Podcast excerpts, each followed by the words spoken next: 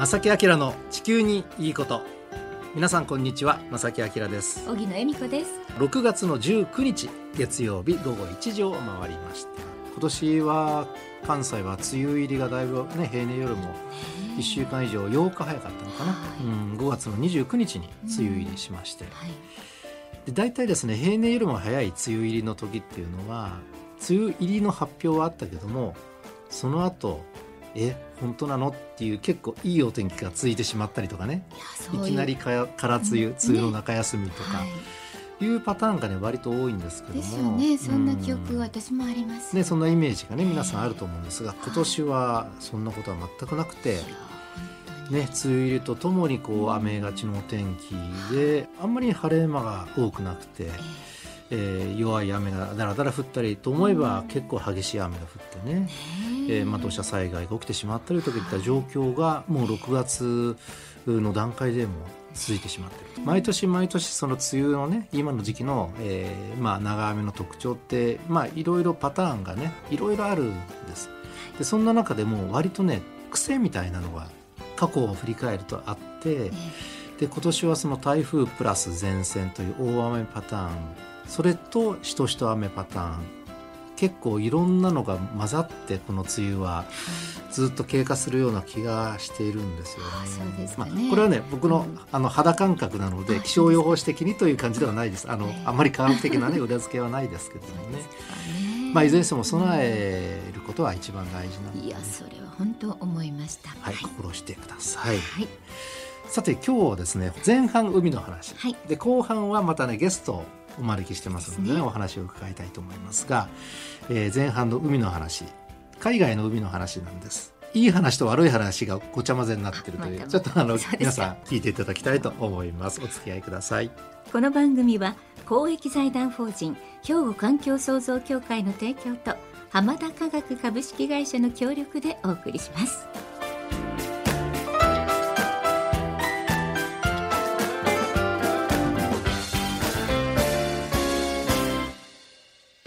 兵庫環境創造協会。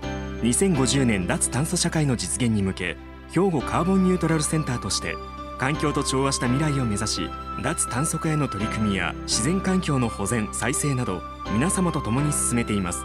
環境適合型社会の実現を目指して兵庫環境創造協会。お父さん何してえ店で使ってた揚げ油捨ててるけど。るんもったいな油ってリサイクルしてハンドソープにできるねんで。油がハンドソープに？浜田科学ってとこに頼んで回収に来てもらい SDGs や。使用済みの天ぷら油をリサイクルで再び資源に。今日ね海の話前半でお届けしますが、えー皆さんね世界的に見てサンゴ礁が一番広く分布していて有名なところといえば、い。なんとなく思い浮かぶと思いますが、ね私たち大好きな海ですからもう。オーストラリアのグレートバリアリーフ、はい。うん世界最大のサンゴ礁。オーストラリア東部に広がるね、えーグレートバリアリーフのお話なんですが、はい。地球温暖化のサンゴ礁への影響というと皆さんご存知かと思います、えーサンゴの発火ですね。もう今深刻ですようね、ん白く化けると書いてはいはい。発火現象が起きてしまって、はい。えー海水温が上がりすぎてしまってそのサンゴの元となる、えーちっちゃい虫が死んでしまうと。うん。で沖縄のサンゴ礁も温暖化によって海水温が上昇してしまって広い範囲で、まあ、発火現象が確認された。ということはね以前この番組でお伝えしました。で今日の話はグレートバリアリーフオーストラリアなんですが、はいこちらのサンゴはと言いますと2016年と2017年に地球温暖化が原因でできる海洋熱波。この言葉もね以前お届けしましたが、海洋熱波に見舞われて海水温が上昇、えーサンゴの大規模な発火現象が起きてしまいました。2016年と2017年。でこれにとどまらず2020年それから昨年2022年も同じような状況になってしまったんですね。これかなり深刻でしょ？たびたびこうやってね、ええ。あの海洋熱波が起き起きてしまうと。いや本当に私が訪れたのが2019年ぐらいだと思うんですが、はい。グリーンアイランド島とかでも、うん、あ有名なとこねええ。観光地ありますよね。でもまあ人はたくさんお越しでしたが発火現象はかなり進んでましたね、やっぱり確認できましたか？確認できました。うん。はいさあそんな状況の中ですね。つい最近ここ最近はどうなのかなということで実はねこれ朝日新聞の記者の方がはい。現場にダイビングに行って取材記事が載ってました。へえ今年うん。行かれて、この3月です、なんと、えーグリーンアイランドもそうなんですが出発点はケアンズという都市ですよね、はいそうですね。ねそうでしたね。ね。そのケン、アンズから船で1時間半の場所にありますムーアリーフ。あムーアリーフ。という場所に、えーこの記者さんは潜りました、はい。そしたらなんとですよええ。赤や紫、うん。青緑黄色茶色さまざまな色の枝サンゴやテーブルサンゴ、はい。ソフトコーラルに光の筋が、ね、太陽の光差し込んでキラキラと輝き、はい。体長1メートルもある青ウミガメやナポレオンフィッシュが悠々と目の前を横切っていきまあ。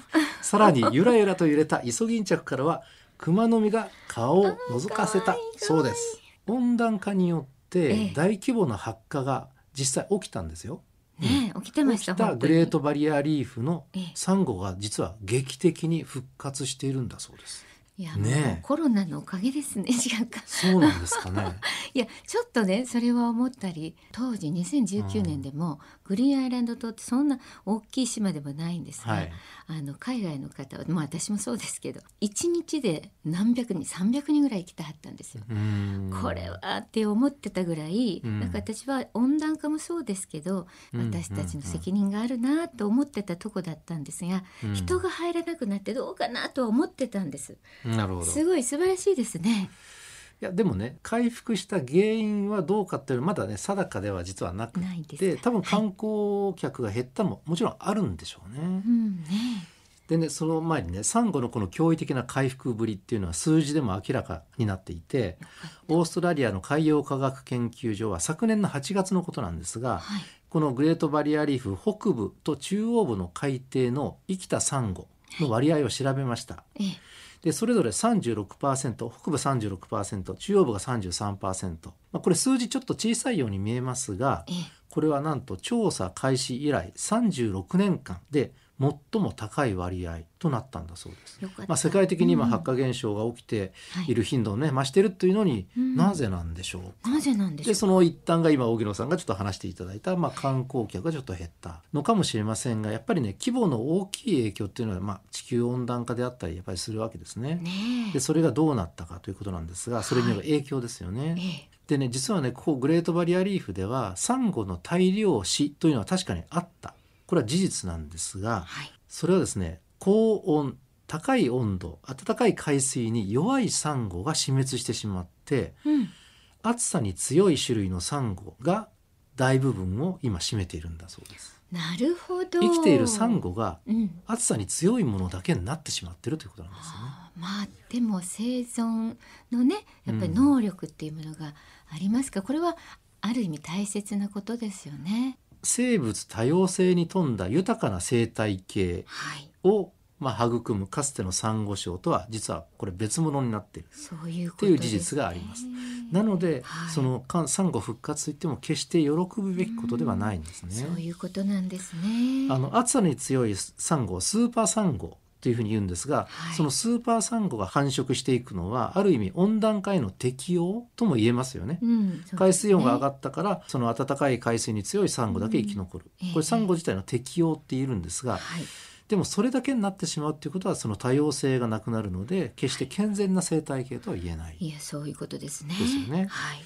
でサンゴ礁はね突然消滅するわけではないんですけども、うん、適応できないある種のサンゴっていうのは絶滅していっていそこはちょっと問題ですよね。うん当然サンゴが消えればそこで暮らす魚も姿を消して多様性が失われて、ええこのままだと元々のサンゴとは違う姿になってしまう言えますよね。もう周りに与える影響も一緒ですもんね。うんはい。サンゴの適応なんだけれども、うんそれだと生態系ちょっと多様なは守れないんじゃないかっていうことなんですね。えなのであの、はい現現地ではねグレートバリアリーフの海域では人工的にサンゴを植えていき、うんなんとか生態系を維持しようとしているんだそうです。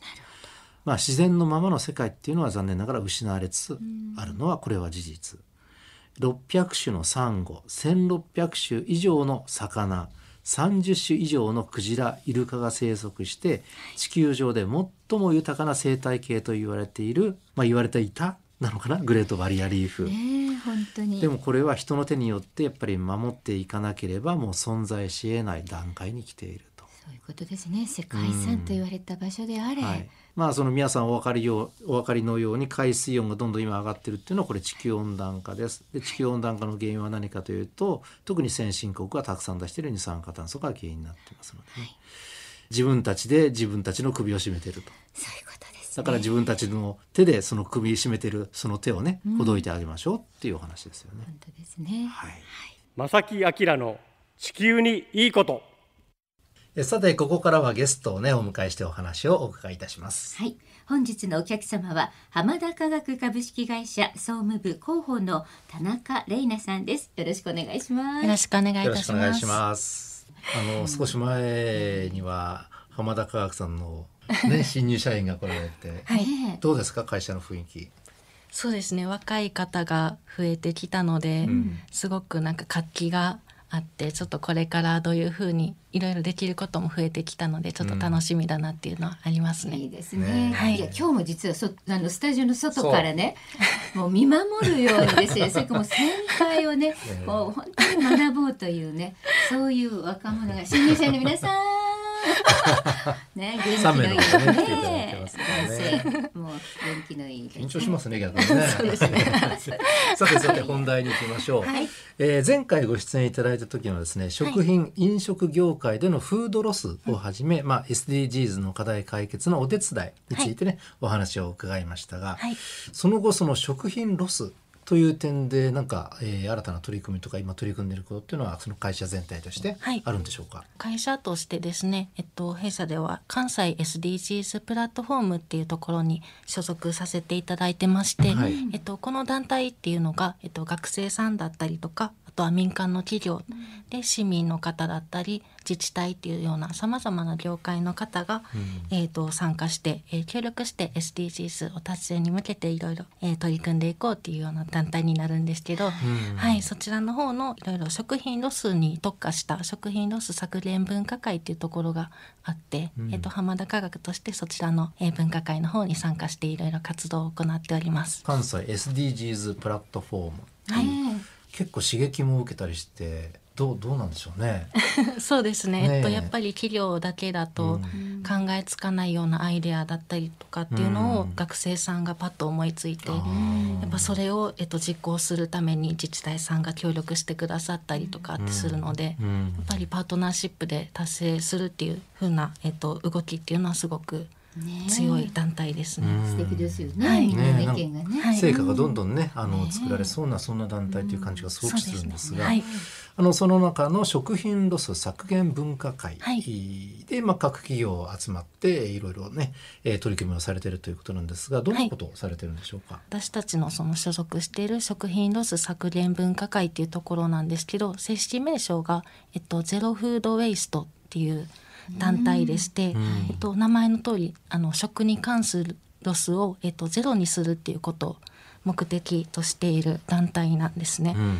で、えっと、活動の内容としましては例えば月に1回、えー毎月交流会っていうのを実施して、えー食品ロス削減に取り組んでるゲストスピーカーさんをお迎えして事例の勉強会をしたりとかあとは食品ロスについて発信するイベントを企画などをしていますね。あの浜田化学さんは廃食用油のリサイクルをされていますよね。はいこれはもう何回もねこの番組でねお届けしていますが、この食品ロス削減分科会、はい。これ入会するまでのこう背景みたいなものはどのように捉えてらっしゃるんですか？分科会の目的っていうのが食に関するロスをゼロにするっていうところなので、はい。えっと、食品廃棄である廃食用油のリサイクルについてっていうのも、えー分科会活動を通して広く知ってもらうっていうこともうん。もちろんあるんですけれども、はい。えっと浜田化学で実践している他にも農業だったり飲食業をさせて、はい、いただいてい。るんですけど、そういったと取り組みを含めて、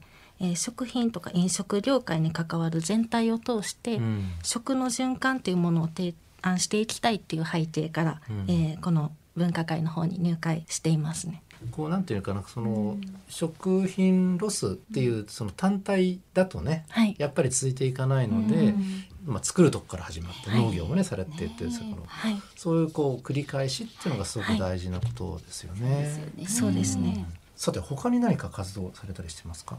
例えばその浜田科学飲食事業もしてるんですけれども、うん。そちらの方で、えっと、食品ロスをなくす取り組みっていうのはいろいろ挑戦うん。していまして、配食余裕だけではなくということ？そうですね。はい。うん。結構あのよくなんで飲食事業もやってるんですかっていう、えー声をお客様からいただくことがあるんですけど、うん。あの弊社としてはその、はい、愉快種のお客様っていうのは飲食店のお客様がすごく多いんですけれども、うん。そういったお客様に対して例えば食品ロスの削減の取り組みだったりとか、うん。人員を効率的に使う使い方だったりとかっていうのを、ノウハウっていうのを還元してあげたいっていう思いから飲食事業を、えーさせていただいています。なるほど。はいなんかその飲食経営のアドバイスまで、でこれは少し前もねお話、伺いましたけどもね、結構幅広くいろんな方面でトータル的にねお付き合いしている企業さんとこうパートナーシップ組んでっていうのね。あのすごくそれがよくわかりますよね。本当に、うん。そうですね。その飲食店っていうのがあの結構難しい業態で、うん。3年で約8割が閉店してしまうっていう言われねそうなんですね。厳しいよはい。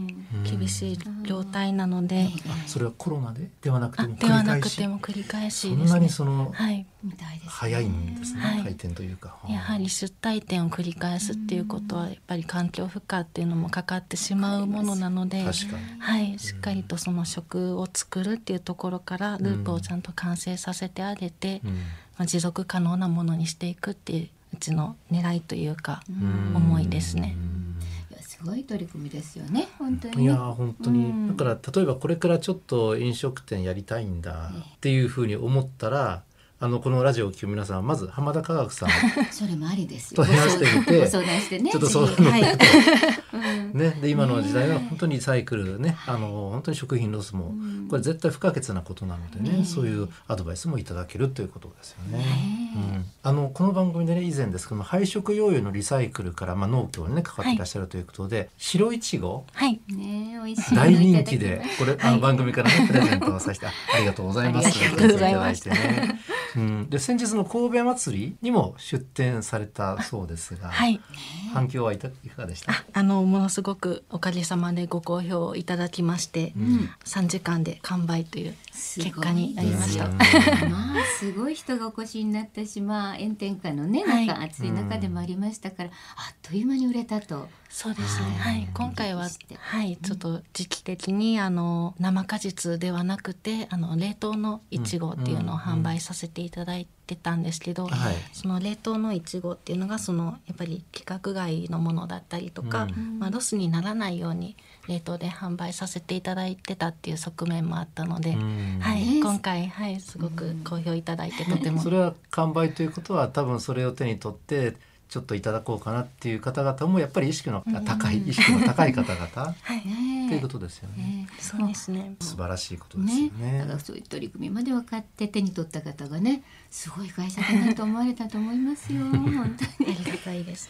なんかこれからのあの企画はい行事予定なんかござるあるんですか？あ、何回かお話しさせていただいたことがあるかもしれないんですけど、あの配食用油からキャンドルを作るっていうイベントがですね、はい。以前もねおはい。話しいただきましたが、はい、はい。そちらの方がえっと6月の24日ですね、土曜日に、はい。えーいつもあの油の回収でお世話になっている、あの有尾加古川店様、はい。はい、そちらの方で開催される予定となっておりああます。いいですねはい加古川これ神戸からも。子供たちも参加できる？あ、はい、もちろんです。無料で参加いただきはい、ます。楽しいイベントですね。はいで皆さんもねあのお越しいただきたいと思います。ぜひはいぜひね、足を運んでください。はい、ありがとうございます。はい、また機会がありましたら、はいぜひお越しください。ぜひお願いします。本日のお客様は浜田科学株式会社総務部広報の田中玲奈さんでした。ありがとうございました。ありがとうございました。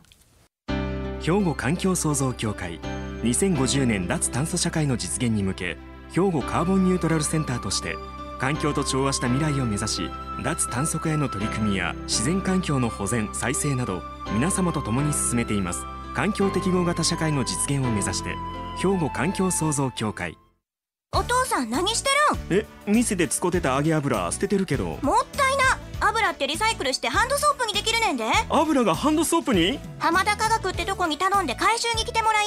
SDGs や。使用済みの天ぷら油をリサイクルで再び資源に。えーさてここで番組からお知らせがあります兵庫環境創造協会では2050年の未来の地球環境について考える兵庫高校生環境未来リーダー育成プロジェクトに参加する高校生を募集していますよ。詳しくは兵庫環境創造協会のホームページをご確認ください。これ毎年はい。やっておりますよ、ねえ。皆さん。ご存知かと思いますが、はい。あのー若い方々のね発想は本当に大事なので、いや本当にね。このプロジェクトにぜひ参加していただいて、で自分の意見などをしっかりと皆さんにアピールして、ね。テーマに沿って形作ってもらってそれを発表して最終的にはこのラジオで内容について 語っていただくといそう流れが毎年できておりますねえ。ぜひラジオに遊びに来ていただきたいですし、応募してくださいね。はい。どしどしご応募ください。はいえさてまた番組にもねご意見ね ご感想をねどしどしお寄せください。おはがきお便りの場合は郵便番号六五零の八五八零。ラジオ関西正木明の地球にいいこと。ファックスでは零七八三六一の零零零五メールではまさきアットマーク jocr.jp こちらまでどしどしお寄せくださいお待ちしています、はい、お待ちしております。ということで正木明の地球にいいこと今日はこの辺でお別れいたします。ご案内は正木明と小木野恵美子でしたそれでは皆さんまた来週さよなら。この番組は公益財団法人兵庫環境創造協会の提供と浜田科学株式会社の協力でお送りしました。